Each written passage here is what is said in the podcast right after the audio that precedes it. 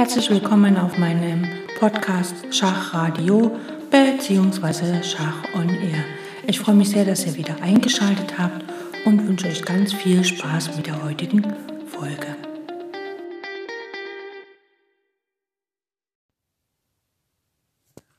Ein weiterer Klassiker im Sinne der Schach-Matt-Kombination hm, ist eigentlich eher aus einer Kurzpartie entstanden, aber wir schauen mal. Also nehmen wir an, wir hätten hier so ein bisschen die Grundstellung, außer dass bei Weiß ähm, der schwarzfeldrige Läufer nicht mehr auf C8 steht, sondern auf G3.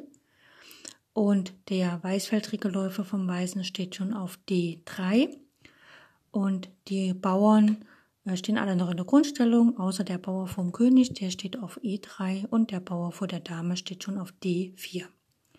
Gut, bei Schwarz ist es so, auch alles steht in der Grundstellung, außer dass der Turm von H8 schon auf H6 steht und die Bauern am Königsflügel, der F-Bauer steht schon auf F4, der G-Bauer steht schon auf G5 und der H-Bauer steht schon auf H5.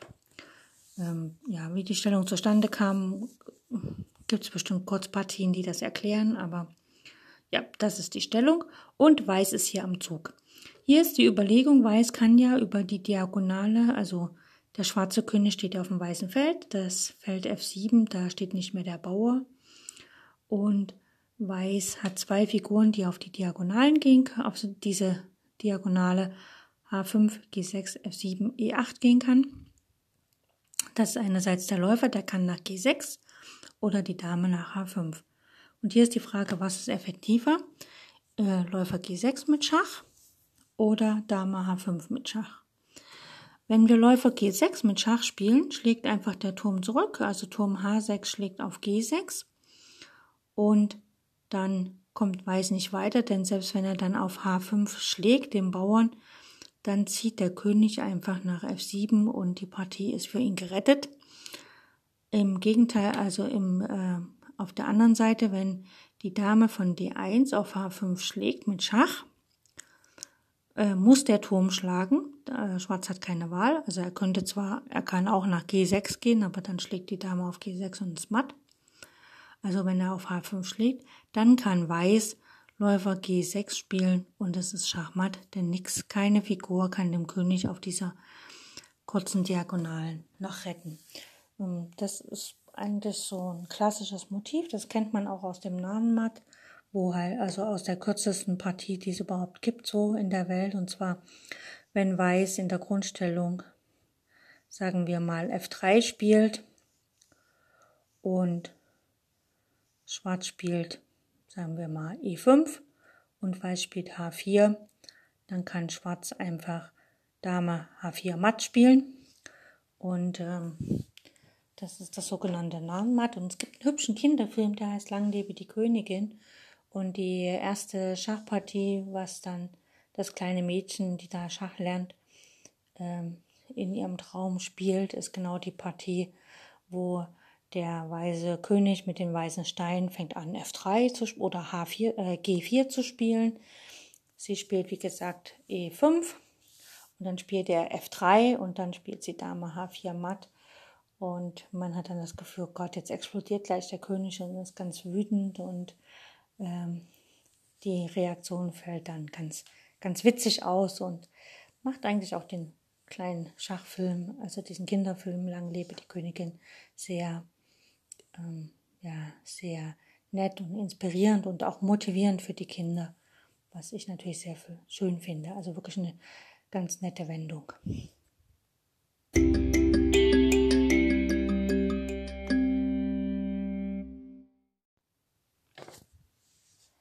In der folgenden Aufgabe ist wieder Weiß am Zug und hier ist es so, dass Weiß sozusagen auf einer diagonalen und auf einer offenen Linie spielt. Fangen wir an mit der Stellung. Der weiße König steht auf E1, also er hat nicht rochiert. Die weiße Dame steht auf dem schwarzen Feld D4, schaut schon, steht quasi auf der langen Diagonale A1 nach H8. Es gibt einen weißen Turm auf A1 und einen auf G1 und einen Läufer auf B2. Also Dame und Läufer stehen schon in Batterie auf der langen Diagonalen. Dann gibt es noch einige Bauern. Einer auf A3, B4, E3, F2, F5 und H2. Das heißt, die G-Linie ist offen für den Turm, also da steht kein weißer Bauer. Gut, Schwarz hat den König auf H8, wunderbar, auf der Diagonalen. Die Dame auf D7. Die Türme ein auf C8 und ein auf F8. Ein Läufer auf D6. Ein Springer auf E8. Sowie einige Bauern, einer auf A7, B7, E6, F6, F7 und H7. Also der Bauer auf F6 schützt den König vor dem Schach von Läufer und Dame. So, Weiß ist am Zug und hier wäre es natürlich sehr, sehr, sehr, sehr super schön, wenn wir einfach, äh, sagen wir mal, auf F6 schlagen könnten. Es kann nichts dazwischen ziehen und der Turm beherrscht die G-Linie, da kann der König nicht hin. Wir müssen also faktisch dem König nur noch Schach sagen. Und dann gucken wir doch mal, wenn wir Dame schlägt F6 spielen, dann kann eigentlich nur der Springer äh, von E8, der kann einerseits die Dame nehmen, dann folgt Läufer schlägt F6 und es ist Schachmatt. Oder äh, wenn nicht die Dame geschlagen wird auf F6 mit dem Springer, sondern der Springer, sagen wir mal, nach G7 dazwischen zieht, dann kann die Dame auf G7 schlagen und auch Schachmatt setzen, denn der König kann nicht zurückschlagen, einerseits wegen dem Turm auf G1 und andererseits wegen dem Läufer auf B2. Relativ einfache Aufgabe. Ähm, hier an dieser Aufgabe ist eigentlich nur zu sehen, dass halt wirklich, ähm, also wenn man den Blick dafür hat, dass die G-Linie hier offen ist und dass man eigentlich nur auf der diagonalen Schach bieten muss, weil man hat ja hier keinen Springer, der irgendwie auf F7 oder G, also G6 wäre ja eh komisch, ne, aber auf F7 Schach bieten könnte. Das heißt, man muss hier einfach nur den Blick dafür haben, dass man hier Schach setzt und tatsächlich dann nach dem ersten Opfer quasi auch matt setzt.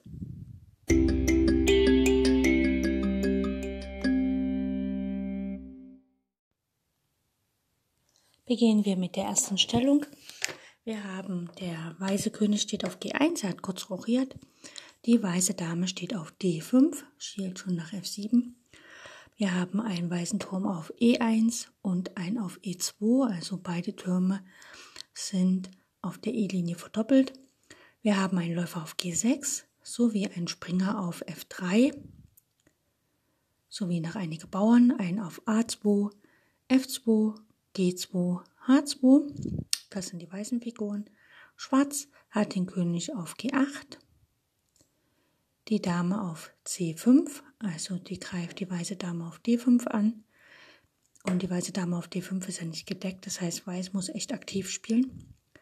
Schwarz hat noch einen Turm auf A8 in der Grundstellung und einen Turm auf F8. Das heißt, der schwarze König hat auch kurz rochiert. Schwarz hat noch einen Läufer auf B6 und C8 und der Läufer auf C8, der spielt faktisch gar nicht mit, weil noch ein Bauer auf B7 und D7 steht. Und Schwarz hat auch noch einen Springer auf A5.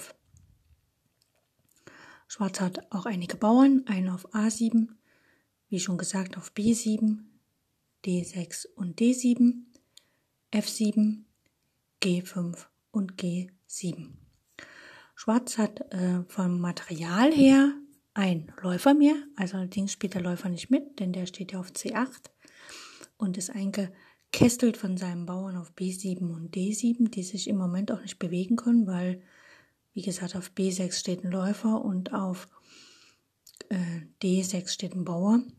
Allerdings der Läufer B6 und die Dame C5 bilden eine Batterie und könnten auf F7 sofort, äh, F2 für Weiß unangenehm einschlagen, wenn es den Turm auf E2 nicht gäbe. Und dann sehen wir mal die Bauern. Schwarz hat 2, 4, 6, 7 Bauern und Weiß hat nur 4 Bauern. Das heißt also, Weiß hat im Grunde genommen materialmäßig eine Figur, eine Leichtfigur weniger und drei Bauern. Aber Weiß ist halt am Zug und wir wissen ja, immer derjenige, der am Zug ist, kann die Partie entscheidend verändern oder das, die Position entscheidend verändern.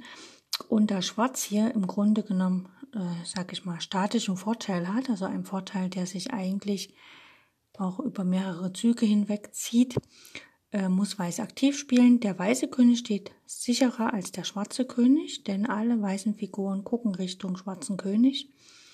Und zudem ist Weiß am Zug. So, Weiß könnte hier versuchen, irgendwie Läufer schlägt F7 Schach zu, zu machen, aber der König ist nicht gezwungen oder der Turm ist nicht gezwungen, auf F7 zu nehmen.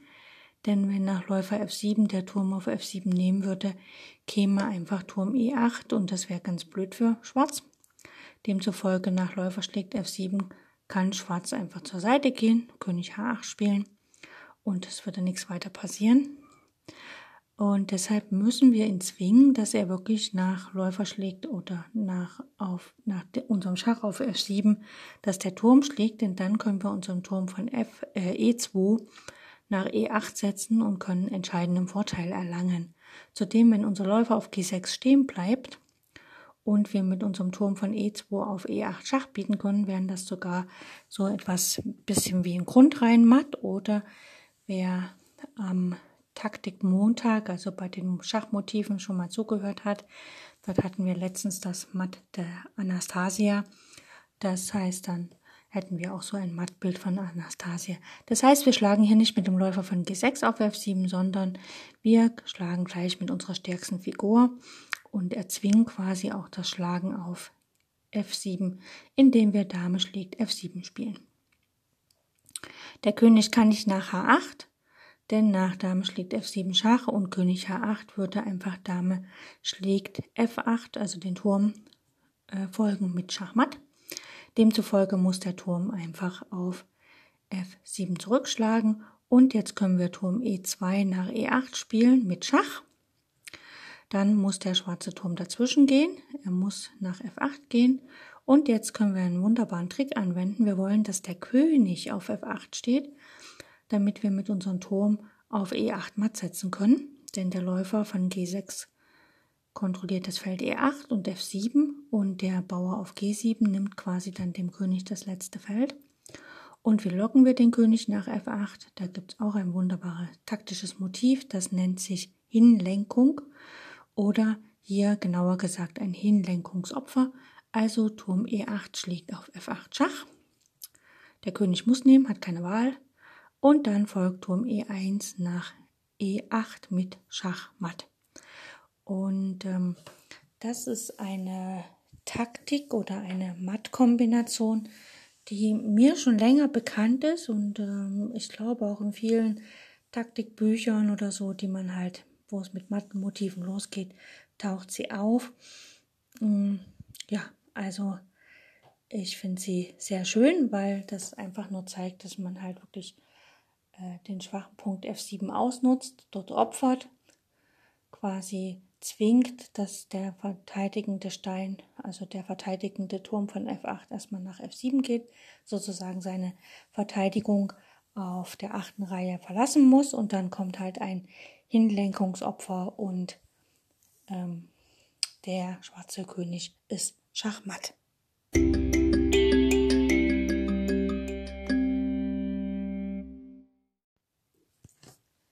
So, es geht zack, zack hier mit dem Schachaufgaben. Wir haben gleich die nächste.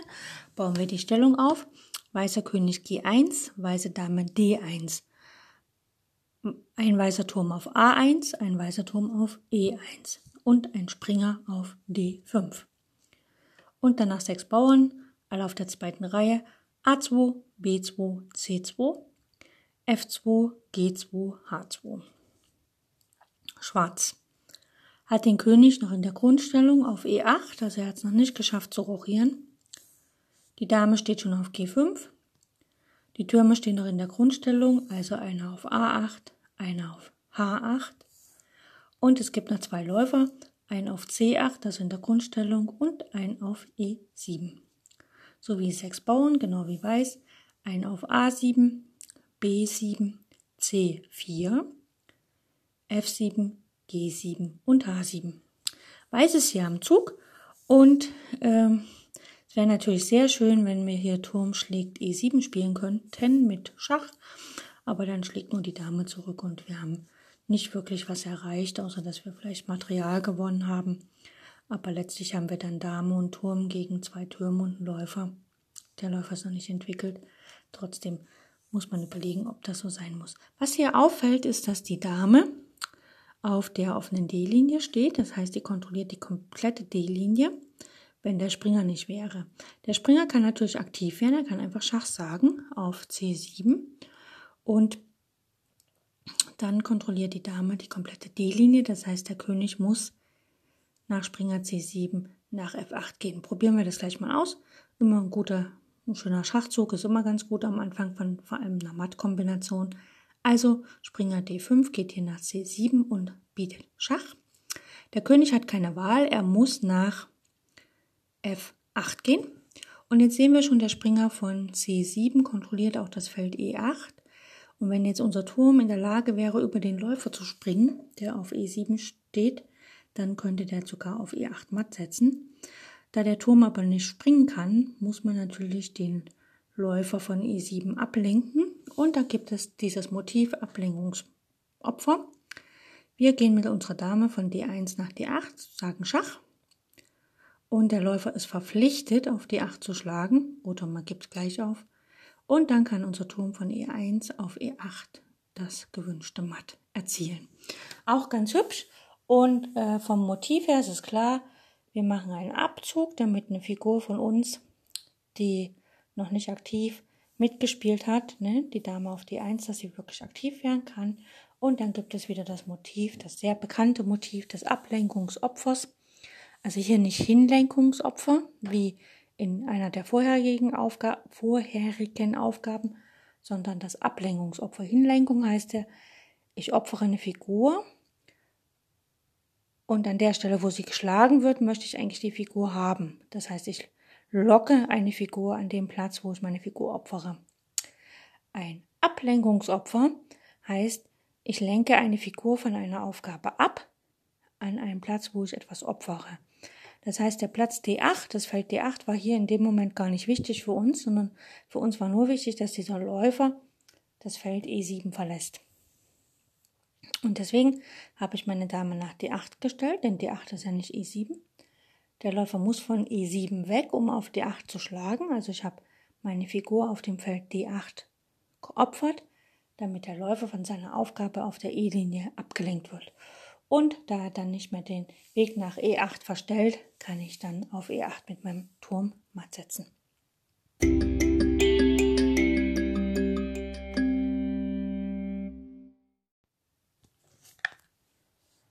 Und noch eine weitere Aufgabe, etwas kniffliger.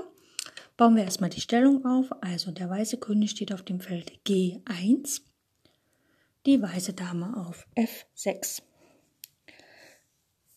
beide weißen Türme auf der C-Linie, der eine auf C1, der andere auf C2, der weiße Läufer auf G5 und ein weißer Springer auf G3.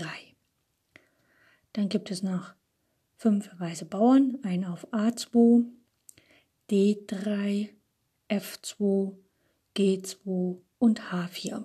Das sind die weißen Figuren. Die schwarzen. Der König steht auf E8, das heißt, er hat hier schon wieder verpasst zu rochieren. Die Dame steht noch in der Grundstellung auf D8. Dann zwei schwarze Türme, ein auf A8 und G8. Ein schwarzer Läufer, schwarzer Läufer auf weißen Feldern, nämlich auf A6. Und ein schwarzer Springer auf B5. Dann gibt es noch einige Bauern, A7, B6, D5, D7, E6, F7, G6 und H5.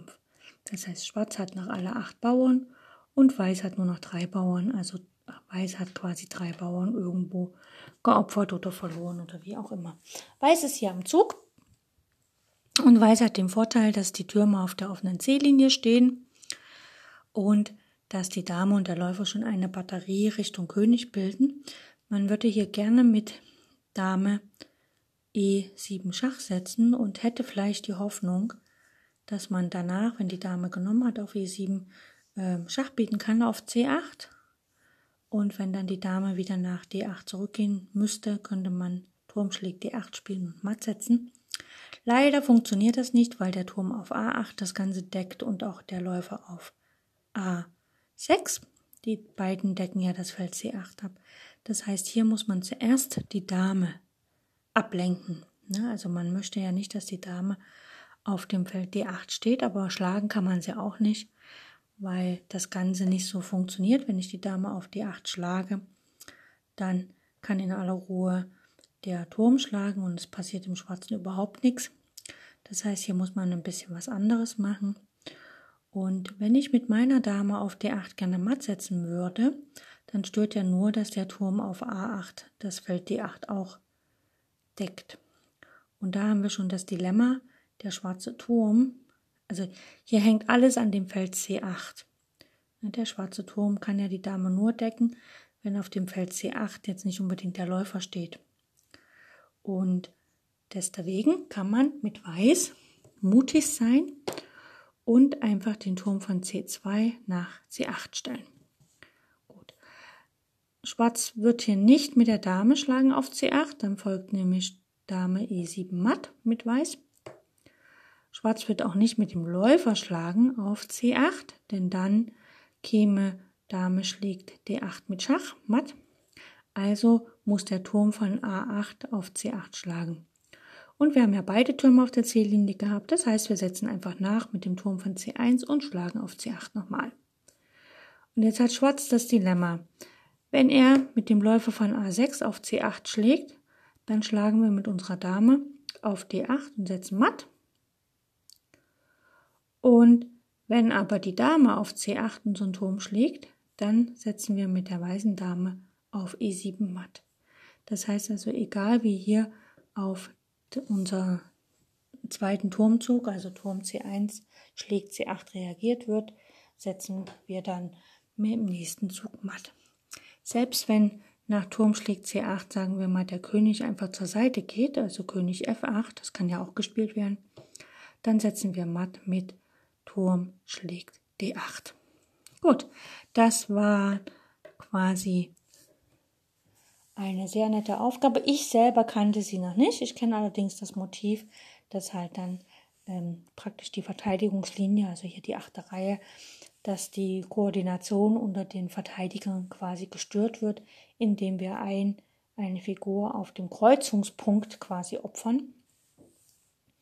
Und äh, im Grunde ist es ja hier kein Kreuzungspunkt gewesen, sondern eigentlich nur, man hat die Wirkungslinien der verteidigenden Figuren äh, massiv gestört, indem man einfach eine Figur da reingesetzt hat und unter Opfern sozusagen ähm, die Überlastung der einzelnen Figuren ähm, sozusagen deutlich gemacht hat und letztlich den König Schachmatt gesetzt hat.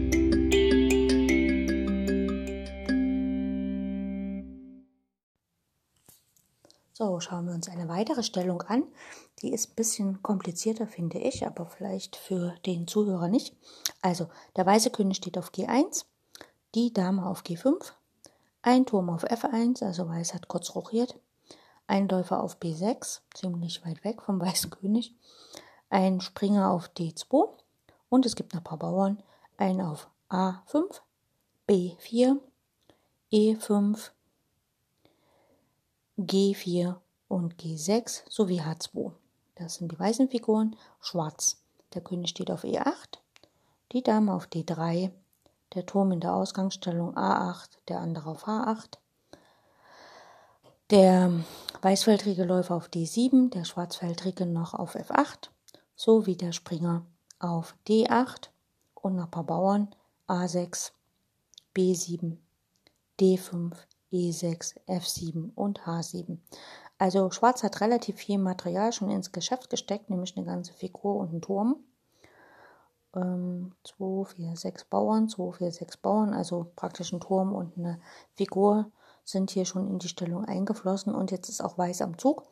Also Schwarz hat deutlich mehr Material und wenn Weiß nicht zu Potte kommt oder nicht hier wirklich matt erzwingt, dann sieht das für Weiß ziemlich düster aus, denn sein, Turm, äh, sein König ist auch nicht besonders geschützt. Ne? Also Schwarz kann dann anfangen mit dem Läufer von F8 nach äh, B4 zu gehen, den Bauern zu schlagen und dann mit dem Läufer eventuell Schach bieten oder mit dem Bauern des, den Weg verstopfen und dann Schach bieten und sogar matt setzen.